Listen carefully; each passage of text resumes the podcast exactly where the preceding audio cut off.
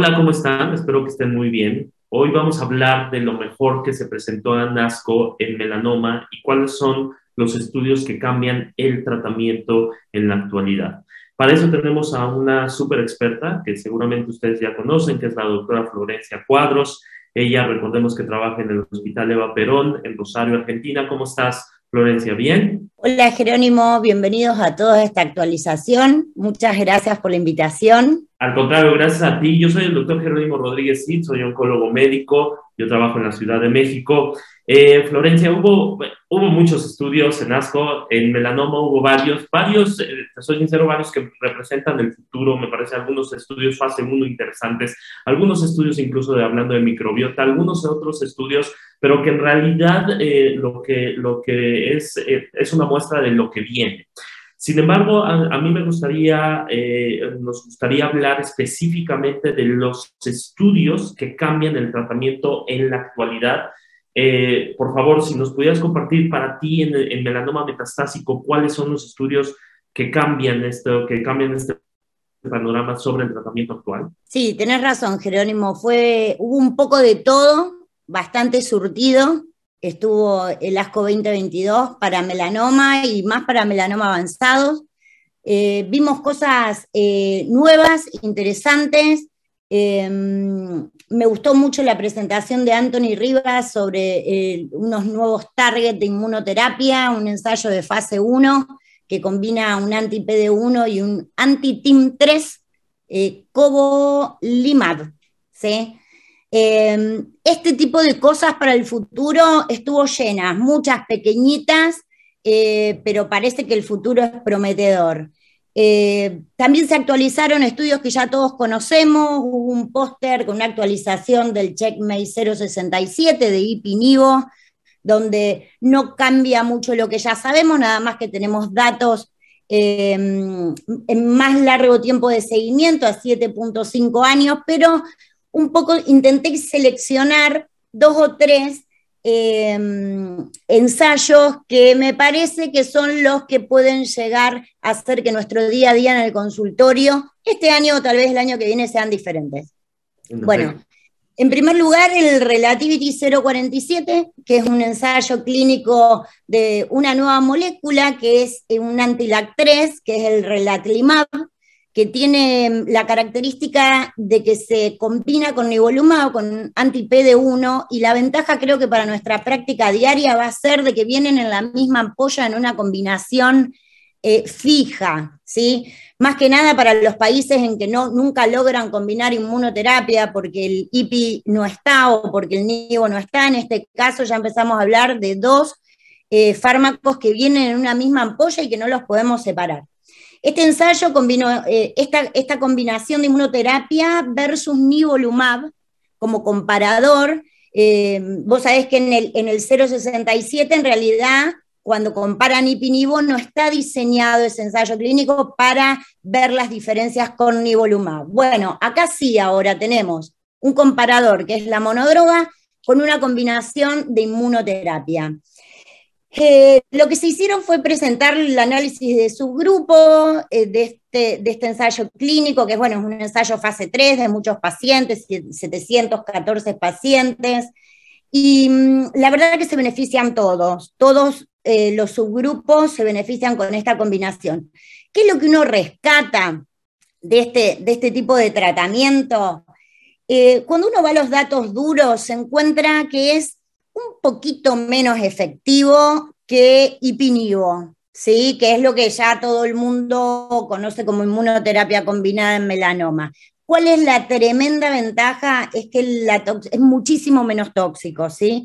Solamente un 20% de eventos adversos grado 3, lo cual lo coloca, yo diría que en el medio, entre la monodroga de nivolumab y eh, Ipinivo, en el medio va a estar esta combinación que ya está aprobada por FDA.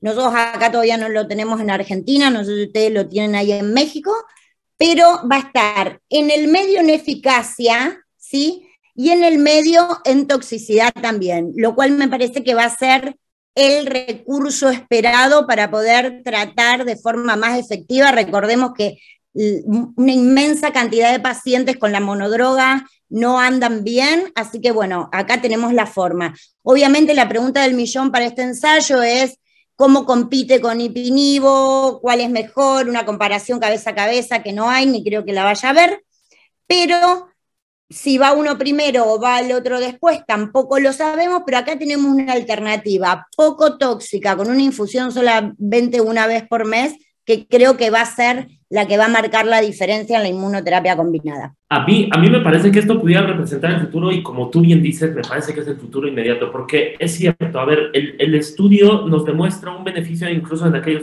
pacientes de, peor pronóstico se benefician todos, como tú bien dijiste, pero aquellos pacientes que DHL aumentada, aquellos pacientes con alta carga eh, tumoral, son pacientes que también se benefician. Y eran justamente los mismos pacientes que decíamos, bueno, pues a esos pacientes darles nivolumab más pero recordemos que al final con un estudio que no se había hecho diseñado comparando contra nivolumab, era digamos que lo que había, lo que sacábamos, y este estudio sí se compara contra nivolumab, de tal forma que a lo mejor pone esa respuesta, esa respuesta de que el futuro ya no va a ser dar nivolumab ni, ni monodroga, sino va a ser la combinación de un anti-PD1 con mínimo un anti-LAC3. La cuestión es esa, ¿cuándo lo combinarás con un anti-CTLA4? Pero estoy de acuerdo contigo, no, no, probablemente no tengamos ese estudio y nos tengamos que quedar con nivolumab, relatlimab o con algunas otras combinaciones que seguramente después salgan con algunos otros anti-PD1. Sí, perdón, Florencia, ¿algún otro que te haya gustado? Bien, eh, me encantó el ensayo clínico que presentó Damer que se llama el Tricotel eh, que es un ensayo de fase 2 en primera línea en pacientes con metástasis en sistema nervioso central. Eh, todos los que vemos en melanoma sabemos que la metástasis en el sistema nervioso central es algo de todos los días y más en el grupo de pacientes que él se centró el, el, estudio este, que es en los pacientes BRAF mutados. Sabemos que los pacientes BRAF mutados tenemos más metástasis cerebrales y son pacientes de peor pronóstico. Acá lo que se hizo es, se usó el triplete, que es el que está aprobado en Estados Unidos, de atezolizumab, coimetinib y bemura.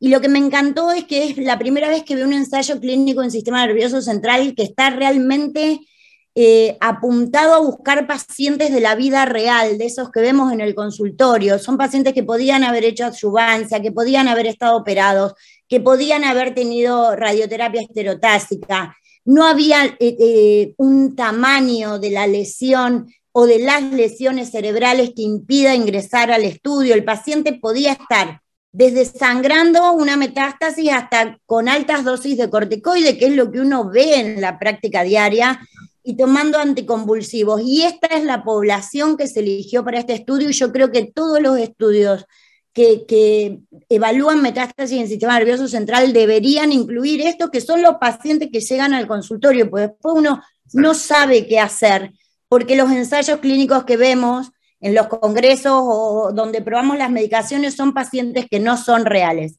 Acá sí son reales. Por supuesto, es un ensayo de fase 2 que necesita mucho más seguimiento, porque la mediana actual de seguimiento es de 9.7 meses, pero en este grupo, BRAF mutado, sintomáticos, ¿sí? porque evaluó pacientes asintomáticos y sintomáticos, mostró una altísima tasa de respuesta del 46% en los sintomáticos, que hasta ahora poco o ningún dato en pacientes sintomáticos teníamos, una mediana de sobrevida de 14 meses.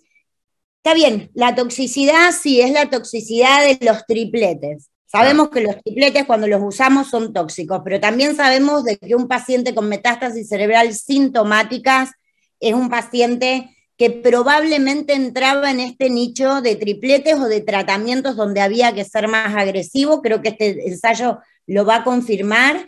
Y una cosa interesante que muestra es cómo los pacientes a medida que pasan los meses disminuyen esa necesidad y ese requerimiento de corticoides. Así que me encantó, necesita más tiempo, pero por fin tenemos datos en pacientes reales. Sí, y es, y es un fase 2, entonces ojalá se lleve a fase 3. Habíamos tenido estudios negativos, nos habíamos quedado con la idea de que la combinación de anti-BRAF, anti-MEC, más una inmunoterapia eh, era poco útil, pero en realidad creo que muchos decíamos, bueno, lo que pasa es que cuando tú metes a todos los pacientes y el único factor de mal pronóstico que tienen es BRAF, va a ser muy difícil demostrarlo cuando tú la estás comparando contra benmurafenib, cobimetinib, contra dabartinib, trametinib, donde tienes altas tasas de respuestas y alto control. Sin embargo, cuando empiezas a escoger a los pacientes de peor pronóstico, aquellos pacientes que no solamente son BRAF positivos, sino que tienen otros factores de peor pronóstico como estos del sistema nervioso central, pareciera que esta combinación está con atezolizumab más bemorafenib, cobimetinib, pero también está el estudio y se presentó el estudio de Pembro más Dabra y también que pacientes de mal pronóstico incluso aumentan la supervivencia global. Entonces, esto pudiera ser algo a considerar fuertemente en los peores pacientes posibles, la combinación de una monoterapia con de inmunoterapia más la combinación de antiviral y antimec, obviamente en pacientes viral positivos. De acuerdo, también es un estudio que a mí me encantó. ¿Algún otro que te haya gustado? Bueno, yo sé que te gustaron muchos, pues, pero... Me gustaron mucho. El último, el último para... El último para que no se les haga largo y en realidad me encantó porque es un bache también que tenemos en la, en la vida real eh, y un poco en homenaje a ustedes que ven tanto melanoma acral o mucho más melanomas acrales que, que nosotros en Argentina. Se presentó también en los orales, lo presentó una chica de China, un ensayo de primera línea en melanomas acrales avanzados, eh, un ensayo de fase 2 con 50 pacientes que la verdad que me parece que son los, eh, eh, los, mejores números que vimos creo que en, todo ASCO. Em, lo que hicieron ellos es combinar un anti-PD1, en este caso camrelizumab, con un inhibidor de la tirosinquinasa, patinib, y también le sumaron temozolomida como quimioterapia. O sea, estamos hablando de otro triplete también acá. Eh, ¿Qué vieron? En este grupo de pacientes que sabemos los melanomas acrales responden poco, muy poco a todo. Eh, el endpoint primario fue mm, la tasa de respuesta, que fue del 67%, con una PFS al año del 65 y una sobrevida global al año del 91. Uno, está bien, 50 pacientes, fase 2, pero me parece que hay que esperar con ansias el ensayo randomizado de, este, de este triplete, porque aparte la toxicidad fue principalmente de laboratorio y de los 50 un solo paciente tuvo que discontinuar por toxicidad. Em, me parece que viene también a lo mejor a mostrarnos por dónde ir con este subgrupo de melanomas acrales que es tan difícil de lograr que respondan y sostengan en el tiempo la respuesta a alguno de los fármacos que tenemos hoy, ¿no? De acuerdo, completamente. Y además, ¿sabes que me gusta? Que empezamos, empezamos ya a hablar de la separación basada en histología, ¿no? Claro, tenemos ahora una separación basada en genética, hemos avanzado poco, no, sé no, no significa que, que, que, no seamos efectivos y que no lo debamos hacer, pero hemos avanzado un poco en cuanto a otras alteraciones genéticas, ¿no? Existen, pues, está NTRK, está SEKIT, etcétera, pero, pero tampoco es que nos sirvan completamente para diferenciar. Creo que tenemos a lo mejor que dar un pasito atrás para diferenciarlo en histología y empezar a diseñar medicamentos diferentes o basados en histología y después eh, eh, volver a reincorporar la genética. Entonces, definitivamente es algo, es algo muy, muy bueno.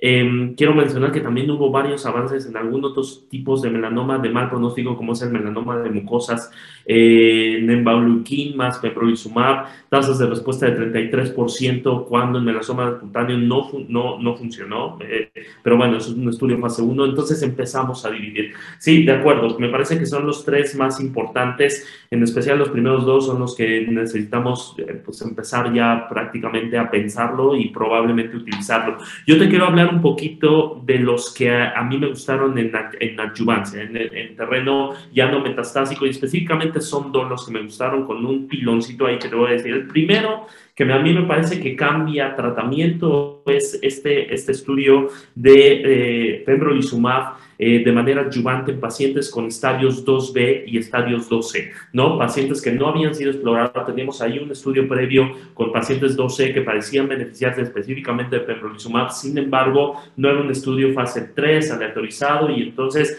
Aquí se toma eh, como objetivo primario la supervivencia libre de metástasis a distancia, que es algo que tenemos que pensarlo, ¿no? En cáncer de mama, ya ahora en la adyuvancia se habla de este, esta nueva eh, objetivo de supervivencia libre de enfermedad invasiva. Yo no sé si lo vamos a tener que llevar a otros, a otros tumores y específicamente en melanoma, bueno, pues hay, una, hay un beneficio en supervivencia libre de recurrencia, es decir, el objetivo primario se cumplió cuando se le dio pembrolizumab de manera adyuvante a los pacientes 2B y 2C, pero, pero el objetivo de, de supervivencia libre de metástasis a distancia también se cumplió. Entonces, me parece, sabíamos todos que eh, había pacientes 2C que eran, y les vi, les, que a muchos pacientes 2C les iba peor que a los pacientes 3A, ¿no? Y que ofrecíamos una adyuvancia a los 3A, claro, sigue siendo controvertido, si no los estamos sobretratando, probablemente sí, probablemente también estemos sobretratando a 2B y a 2C, pero muchas personas, y me incluyo, lo vemos es que prefiero sobretratar cuando hablamos de un melanoma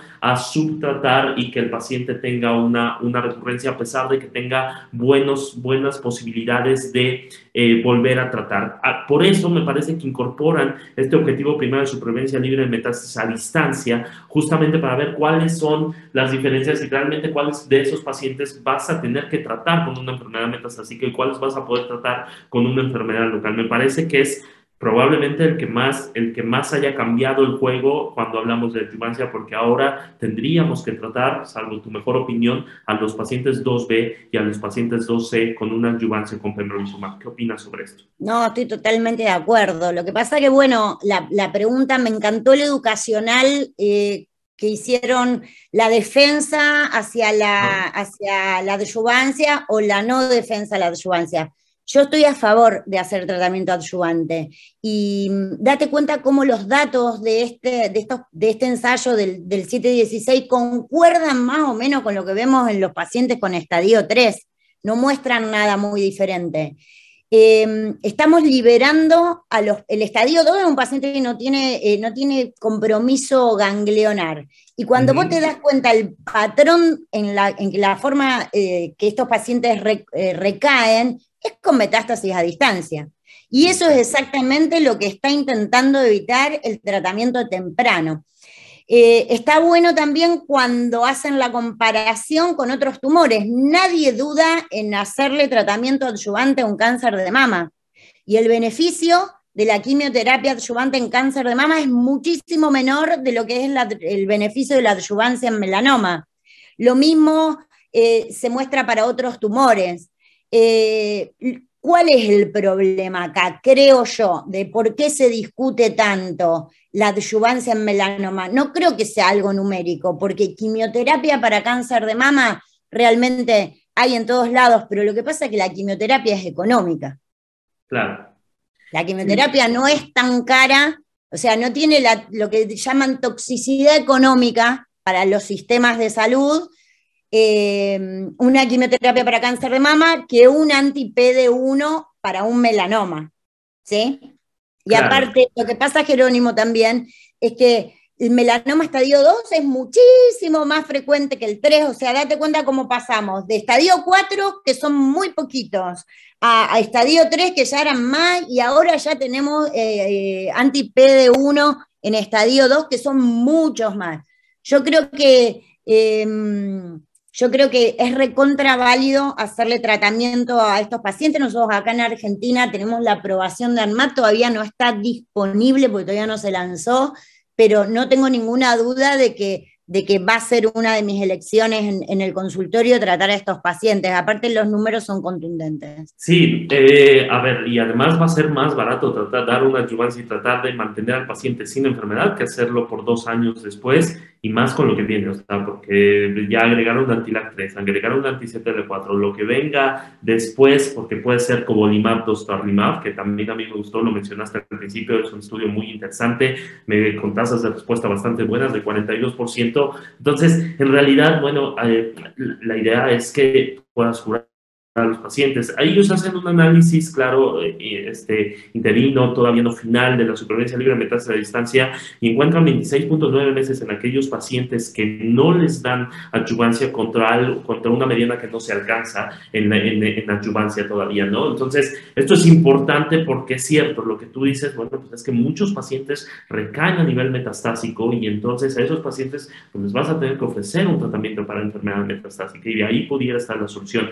El segundo segundo estudio, y que en realidad son dos estudios, la neoadjuvancia. Neoadjuvancia ya sabíamos que funcionaba, la neoadjuvancia ya sabemos que funciona y probablemente sea el futuro. Todavía me parece que todavía no le podemos poner ya ese, ese candado y cerrar ese candado y decir ya la neoadjuvancia se tiene que hacer y dar y ya, aunque sigo creyendo yo, al menos personalmente, que es el futuro. Algo interesante se presenta este estudio nuevamente de pembrolizumab en, un, en melanomas desmoplásicos, melanomas eh, igual empezamos a hacer diferenciación por los subtipos de melanomas. melanoma desmoplásico, recordemos que es de mal pronóstico, recordemos que el tratamiento, bueno, ha sido este, cirugía, radioterapia, la radioterapia en estos pacientes, a diferencia de otros pacientes donde está en duda, en estos pacientes sí está, digamos, más indicada, tampoco con un nivel de evidencia muy, muy grande, pero debido a la, alta agresividad de este tumor, eh, pues se, se, se, da un tratamiento de radioterapia, digamos que es el tratamiento estándar. Y pembrolizumab en un estudio de 29 pacientes, pequeño, pero reporta tasas de respuesta completa de 56% utilizado en adjuvancia entre 3 y 4 dosis, de 2 a 4 dosis de pembrolizumab, lo cual es interesante. Y, perdóname antes de, de, tener tu comentario, hubo otro estudio que si bien no aplica para adjuvancia ni adjuvancia, que, que fue en enfermedad metastásica, con nivolumab de la clima, de muy interesante tratando de buscar biomarcadores, les dan un solo ciclo de nivolumab relatimab y vuelven a tomar muestra y ven qué tanta respuesta tiene el tumor primario, no a nivel metastásico, eran pacientes metastásicos y encontraron 62.5% de respuesta completa en, el, tumor primario con una sola dosis de nivolumab relatimab. ¿Qué, ¿A qué voy con esto?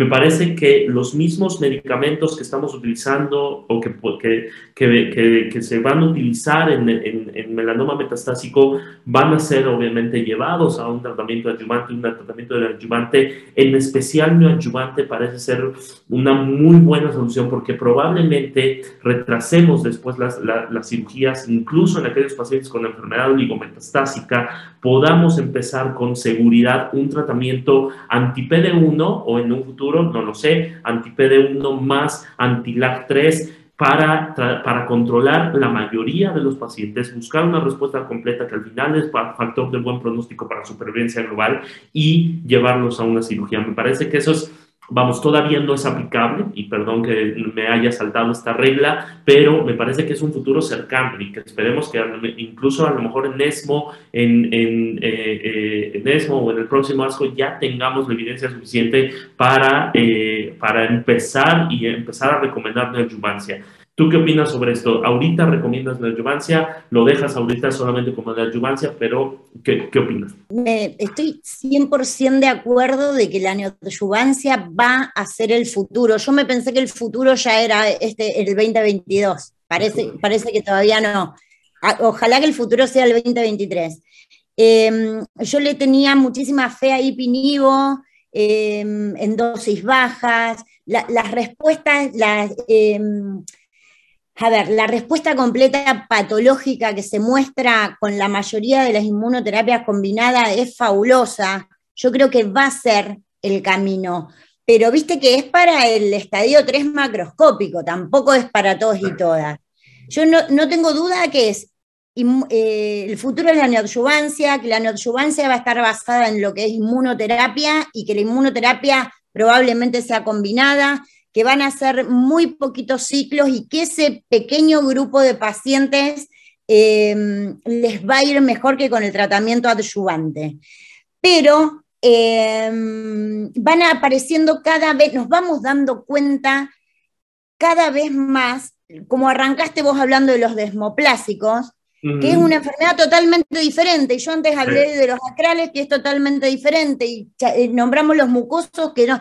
Nosotros eh, hasta ahora tenemos un montón de drogas, que cuando vemos poblaciones totales en ensayos dan un número y cuando empezamos a buscar su grupo nos damos cuenta que cada subgrupo tiene algo que todavía no podemos identificar con precisión, eh, que lo hace ser o no ser sensible a esa droga. Y creo que el camino es este buscar en los acrales, buscar en los desmoplásicos, buscar en el BRAF mutado con metástasis cerebral que tiene una biología absolutamente diferente que al que no la tiene, eh, buscar en los mucosos.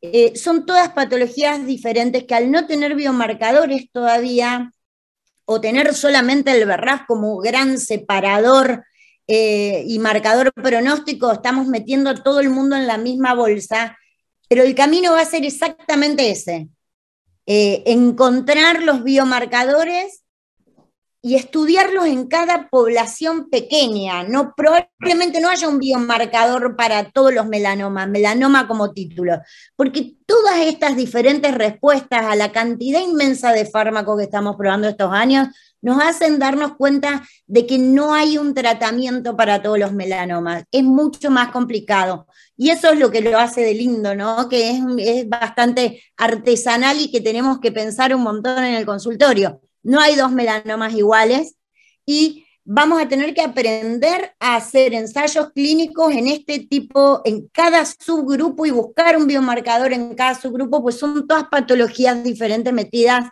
en una, en una sola bolsa hasta ahora. Y por eso seguimos siendo necesarios, ¿no? Porque eso no lo puedes poner en una guía definitivamente, ¿no? Entonces sí. No se puede. No se puede, y ese, ese es el punto. Necesitamos continuar con la medicina personalizada, pero qué bueno que ya estamos en esta era, porque se, discutíamos mucho si antiviral y, y, y inmunoterapia como si todos eh, excluíamos a los uviales, eh, eh, pero a los demás los metíamos en un cajón y los vendíamos. No, qué bueno que estamos llegando a una medicina personalizada en melanoma. El futuro pinta lindo, eso sí, eso sí, pinta interesante, pinta mejor para los pacientes melanoma, tanto en adjuvancia como en adjuvancia, como en melanoma metastásico. Entonces, y claro, pinta retador, pero definitivamente es mucho mejor a seguir con lo mismo de siempre, y me refiero incluso antes de los nuevos tratamientos de, inmunoterapia y antivirales, ¿no? Entonces, eh, pues qué bueno, qué bueno que estamos en esta época, qué bueno que muy bien esta oncología.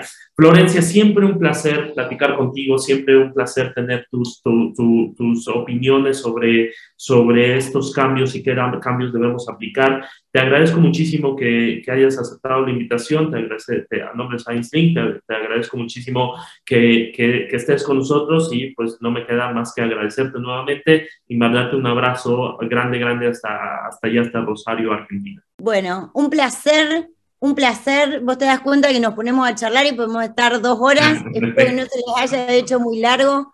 Muchas gracias, a Link, por la invitación. Un beso enorme, Jerónimo. Y la próxima nos vemos presencial allá en México. Seguro sí, seguro sí. Muchísimas gracias a todos. Espero les haya gustado esta discusión de lo mejor de asco en melanoma. Que estén muy bien. Cuídense.